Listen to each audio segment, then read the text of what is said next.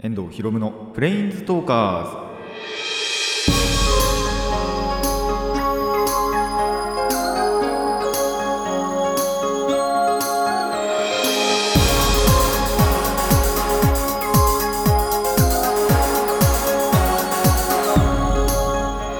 ラジオの前の皆さんこんにちは。遠藤博夢のプレインズトーカーズパーソナリティの遠藤博夢です。この番組はアニメ、ゲーム、声優が大好きなこの僕、遠藤ひろむがマジック・ザ・ギャザリングのプレインズ・ウォーカーがいろいろな次元を旅するがごとくいろいろなジャンルの話をする番組です。で、今回は、えー、日常会の方ですね、話中心でお届けいたします。えー、これはオンタイムで聞いてるという方はですね、まあ、学生の皆様は卒業式が終わったくらいじゃないかなと、まあ、その前後かなという感じで、あのー、放送されてると思うんですけども、まあ、受験含めお疲れ様でしたと。あのまあそれでね春休み普通のその下級生よりはちょっと早めに春休みに入るということだと思うんですけどもまあその春休みだからといってね油断をしているとまあはっちゃけて事件を起こそうものなら内定取り消しなんてことも ありえるんじゃないかなと思いますのでまあ受験だけじゃないですね。大学生だったらあの就活とかもあってあと卒論とかもあってそういうところがあのまあ同級生からはよく話を聞かされたところではあるんでまあ他の皆様もねあのー、大変だったんじゃないかなと思いますけども、まあ、本当に春休み中でね、はっちゃけすぎないように、まあ、全然やっぱりあの大事ですからね、楽しむっていうのは全然もちろん大丈夫なんですけども、まあやっぱ節度を持たないと、例えばまあ中学から高校に上がるでもない、えー、と高校から大学に上がるでも、その辺の、あとまあ就職もそうですね、全部あのその間に事件を起こしちゃって内定取り消しなんてことは、まあ、聞いたことはさすがにないですけども全然往々にしてあり得ることではあると思いますので、まあ、本当に節度を持って楽しみましょう。まああとあくまで本当にこれ収録時期のお話なんで聞いてる時期によっちゃ絶対そんなことないと思うんですよ。これをまあ本当にいつ聞いてるか4月とか5月に聞いてたらもうとっくにあのー学校入ってるよみたいなこともねあると思いますので、あのー、本当に収録時期の話ではあるんですけども、まあ、本当にオンタイムであの春休みに楽しんでるよっていう方はですねその春休みを、まあ、全力で楽しむとともにちゃんと節度は持って楽しんでいただきたいなと思います。それでは、えー、ラジオの方も始めていきましょう。遠藤ひろむのプレインズトーカーズ。今回もレッツプレインズトーク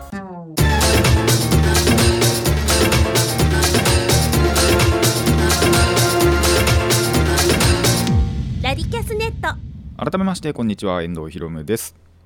まあその前回のっていうか、えーと、趣味の会の方の話なんですけどもまあギャザーをしてないと。でお酒とかもまあそのバイト終わりに1人で宅飲みするとかっていうのはあるんですけどまあ集まって飲んだこととかは最近なくてで温泉も23週間行ってないみたいな話を実は前回してたんですけどあのー、その中でですね温泉は行ったんですよ。1人で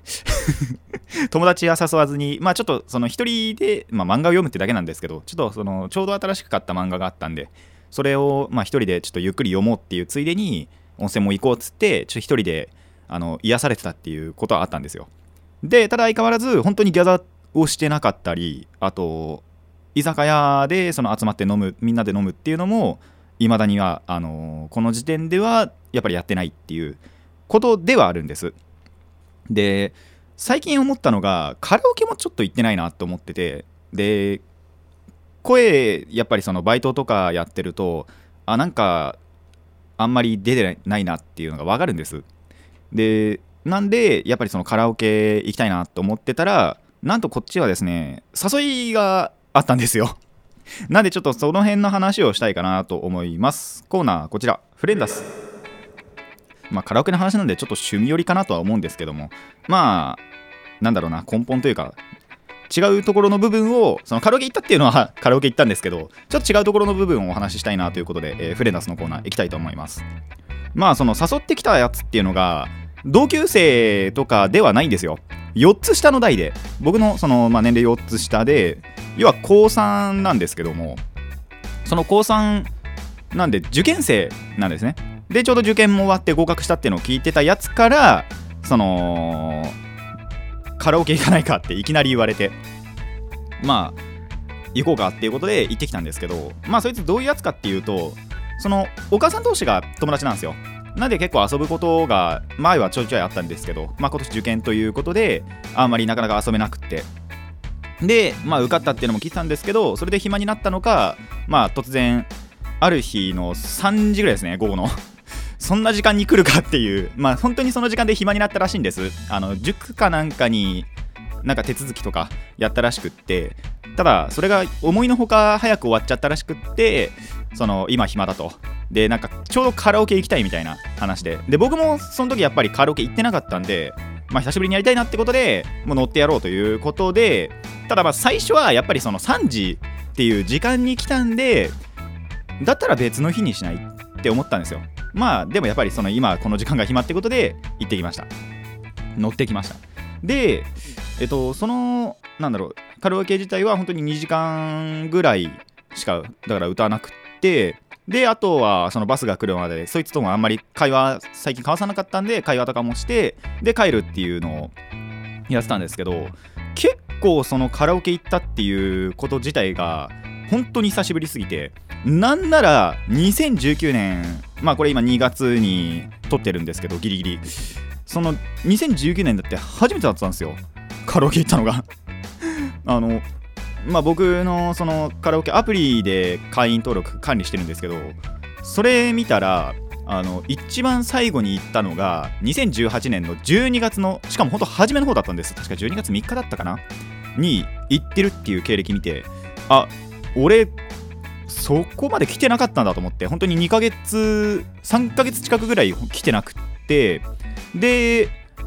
本当に12月以来2ヶ月ぶりでで2019年としては本当に初めてのその時カラオケだったんです。まあ2時間しか行ってなかったんですけど本当に。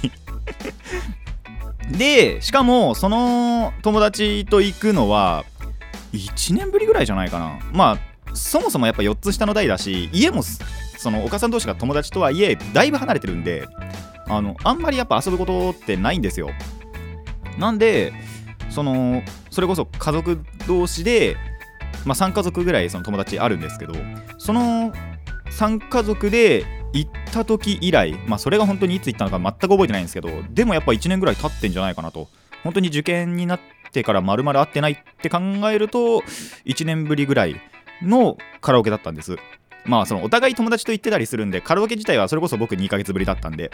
そういうことかなと思ってたんですけどまあそいつと歌うの本当に1年ぶりぐらいかなっていう感じでまあ本当に久しぶりだったなと思います。なんならまあその受験生でで合格したっていうのを聞いてたんで合格記念に僕おごりました。ちゃんとね。そこはちょっと男を見せるっていうことはしましたね。まあ全然そんなあのやっぱ2時間しか歌ってなくてお金もそんなかかんなかったんで2000円しないぐらいだったかな。っていうぐらいだったんでまあそれぐらいいいよっつってもうおごるよっつって合格記念だっつっていう感じでその日はおごりました。もう本当にそのカラオケ行くのも久しぶりだしそいつに会うのも久しぶりだし。で2019年としては初めてだしおごそいつにおごったっていうのもやっぱり初めてだな。おごるのはちょいちょいあったりするんですけど。まあそういうところが本当に交錯してですねまあ2時間だけとはいえまあその後の会話の時間も含めればだいたい3時間ぐらいかなということあるんですけどまあ本当にいい時間を過ごせたなと思います。まあなんならそいつと本当にその正式にじゃないですけど本当にその一日暇な日にフリーでその何時間でも本当に朝一ぐらいから行ってカラオケしようっていうのをまあもう一人そのメンバー含めて違うやつも含めてそのしようっていう話はだいぶ前にあったんでまあ次は本当に朝一から行ってもう 7, 7時間でも8時間でも歌うっていうのをやりたいかなと。思っております。皆さんもたまにはカラオケ やってみてください。以上フレンダスでした。遠藤ひろむのプレインズトーカーズ。続いてはこちらです。ディスカブリア。何かに発見したり気づいたりしたということを、え、お話しするコーナーなんですけども。まあそのフレンダスの方で話したカラオケに行った時に一つあもうここにもこんなものがあるんだというものを発見しました。それが自動生産機。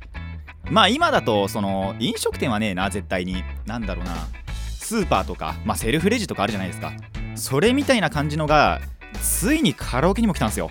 まあ僕その時行ったのそのいつもの場所と違って招き猫って方行ったんですけどあのカラオケあるじゃないですか。その招き猫ってカラオケで全店でもないとは思うんです。まあ僕もちょっとそこしか行ったことないんで分かんないんですけどもしかしたらやっぱりその順次導入されていくのかなっていう感じで自動生産機をカラオケでの自動生産機っていうのを初めて見たんですよ。もう本当についにカラオケにも来たかって思いました。でまあ、どういう仕組みかっていうとやっぱりその最初の、まあ、お会計っていうかその指定するときに、まあ、何時間歌いますとかって言うじゃないですか。それはちゃんとその人に言うんですよ。マンツーマンなんですよ。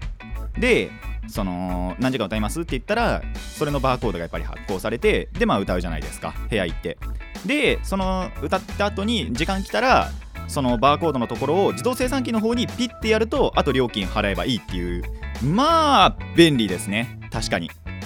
便利なシステムだなとは思います。ただちょっとね思うことがあってこれ便利ゆえにちょっとした危険もあるんですよ。ただこれ全てのテクノロジーに言えることなんですけど、まあ、全てでもないかな。半分ぐらい。多分テクノロジーには言えることです。で気づいてる方も多いんじゃないかなって思うことなんですけどそういったことっていうのをまあ今回で言えばこの自動生産機とかっていうのをまあ生産か普通に言えばを全てその機械任せにしてしまうっていうのがどういうことかっていうと人の仕事なくなるじゃないですか。で本当に人が働く場所って要はなくなってしまうんですよ。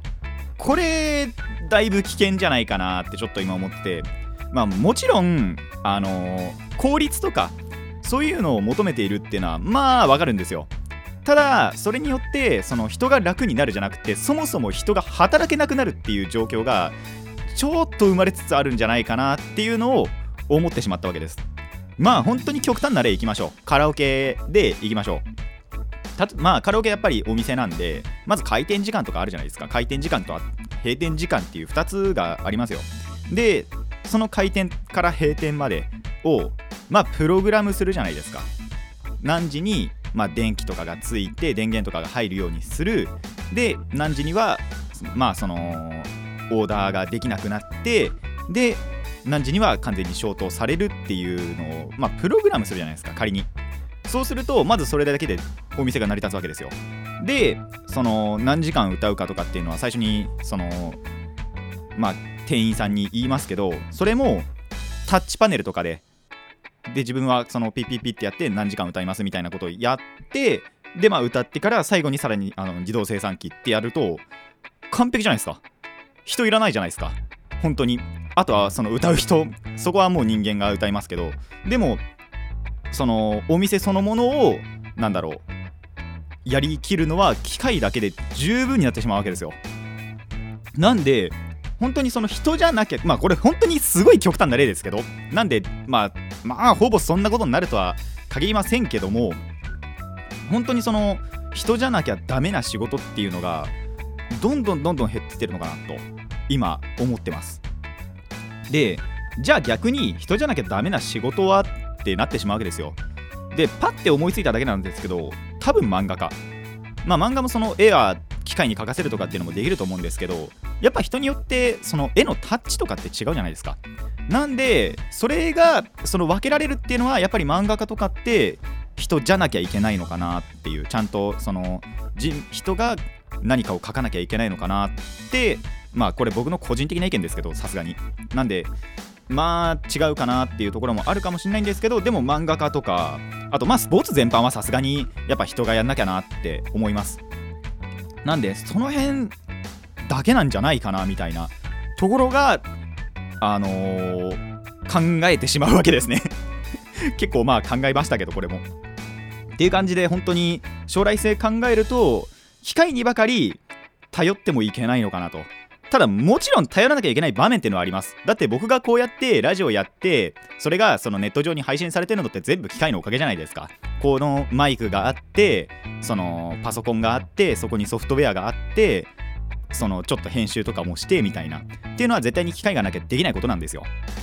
あとはそうだな。まあテレビとかだってそうじゃないですか。あとはそれこそ生産機なんてそのまあバーコードでピッてやってっていうのは本当にその今回初めて見ましたけど普通に生産する時だとそのまあ電卓じゃないですけどちゃんとそのレジがあってでそこに金額とか打ち込んでお釣りとかが返ってくるじゃないですか。やっぱそういうのだとそっちの方が早いんですよ。仮にその全部を原始的にやってそろばんとかでやったら絶対時間かかるじゃないですか。なんでもちろん機械に頼らなきゃいけない場面っていうのも本当にそれ以上、まあ、半分以上あると思います。ですけどもその人がやれることっていうのは人はやってった方がその機械に支配されることはないんじゃないかなと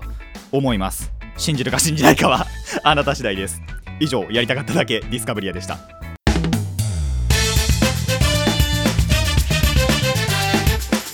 遠藤ひろむのプレインズトーカーズ続いてはこちらです。旅人の休息。さあ久しぶりに結構このコーナー久しぶりかなって思うんですが、えー、まあまったりゆったり、あのー、フリートークをしていきたいなと思います。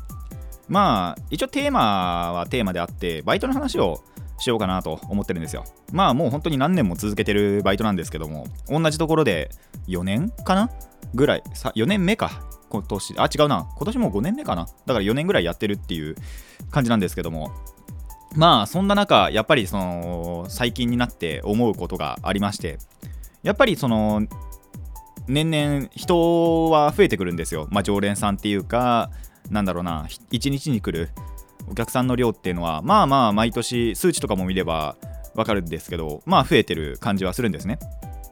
ただまあちょっと最近その減ってるのかなっていうのもまあ体感でですけど思う時とかもあって例えばまあそのうちは、まあ、うちっていうかその僕バイトしてるところはやっぱりポイントカード。まあ大体どこの店でもレストランとかじゃなければあるのかなって思うんですけど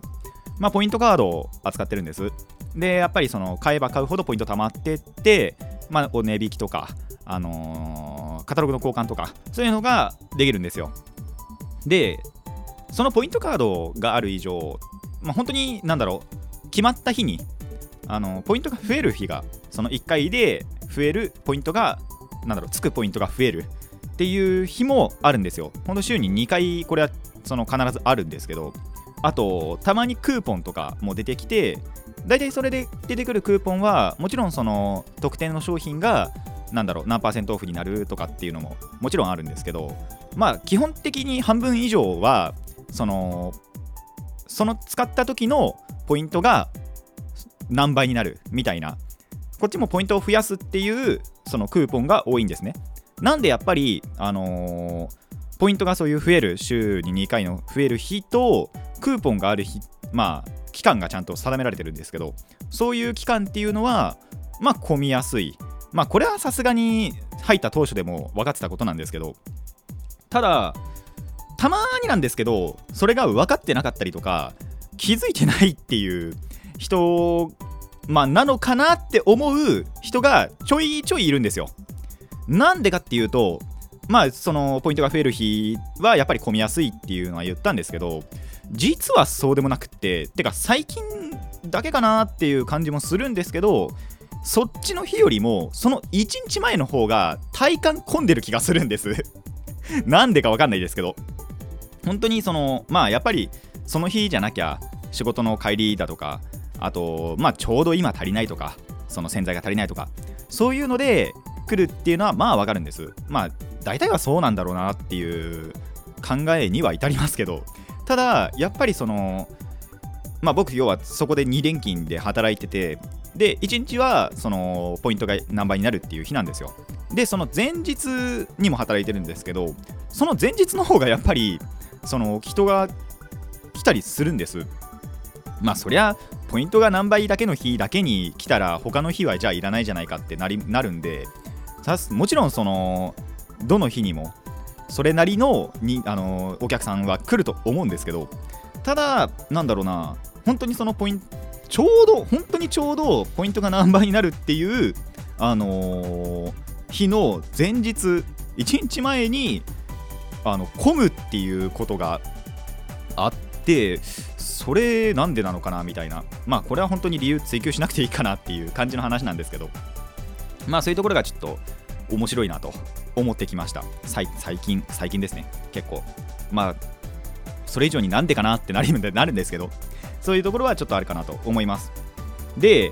もう一個がその最近はですねそれでそのまあ最初の話に移るんですけどなんか前ほどはお客さん来てないなってさっきちょ年々増えてるかなとは言ったんですけど最近はなんかそうでもないかなっていう感じがなんかあるんですね。ちょっと前までそのやっぱりポイント何倍でっていう方でもあのー、だいぶ混むときは混むんですよ。で1回その波引いたと思ったらまた爆発的に込むみたいなっていうことあったんですけどでそれが週2回どっちも僕働いてるんです。そしたらあのー、結構どっちの日も最近そんなにお客さんいなくてでまあもう片方の日の方は1日の方はその納品とかもやったりするんですけどその納品も結構少なかったりして前ほどは疲れなくなったなっていうのが最近あるんです。まあこれは本当になんでかなってなるんですよ。あの真の理由というかそういうのは全くわからないようなちょっとこれ話なんでまあ理由はおいおい分かっていくのかなとは思いますがただまあ本当になんか最近のバイトは楽になったかなってあのちょっと感じます。もしかしたらその人手が増えたっていうのもあるかもしれないんですけどただそれ以上にその作業そのものが減ってるっていう感じもあってまあ最悪温泉行かなくても大丈夫かなみたいなまあ行きたいんですけどそれは行きたいから行くっていうのもあるんですけどただ実はそこまでがっつりは疲れてない。あの本当になんだろう日々の蓄積があって今疲労してるっていうところはあったりするんですけどそうじゃないそのバイトだけで疲れるっていうのはちょっと最近なくなってきたかなと思います。まあ本当にこれに関しては理由が何だろう。なんでそのポイントがいっぱいつく日に人が来ないのかとかまあそもそも気づいてない人がいたりだとかっていうのはもう本当にそれ個人個人の 問題かなって思っていますのでまあ本当になんだろうな、これからも、これからもっていうか、まだ当分、そこのバイトっていうか、その職場にはお世話になるかなって思いますので、何も考えず頑張ろうかなとも 思っています。まあ、たまにやっぱこういうの考えると面白いかなとも思うので、あのまた会ったらこういうところで、こういう場面で お話ししていきたいかなと思います。以上、えー、旅人の休息でした。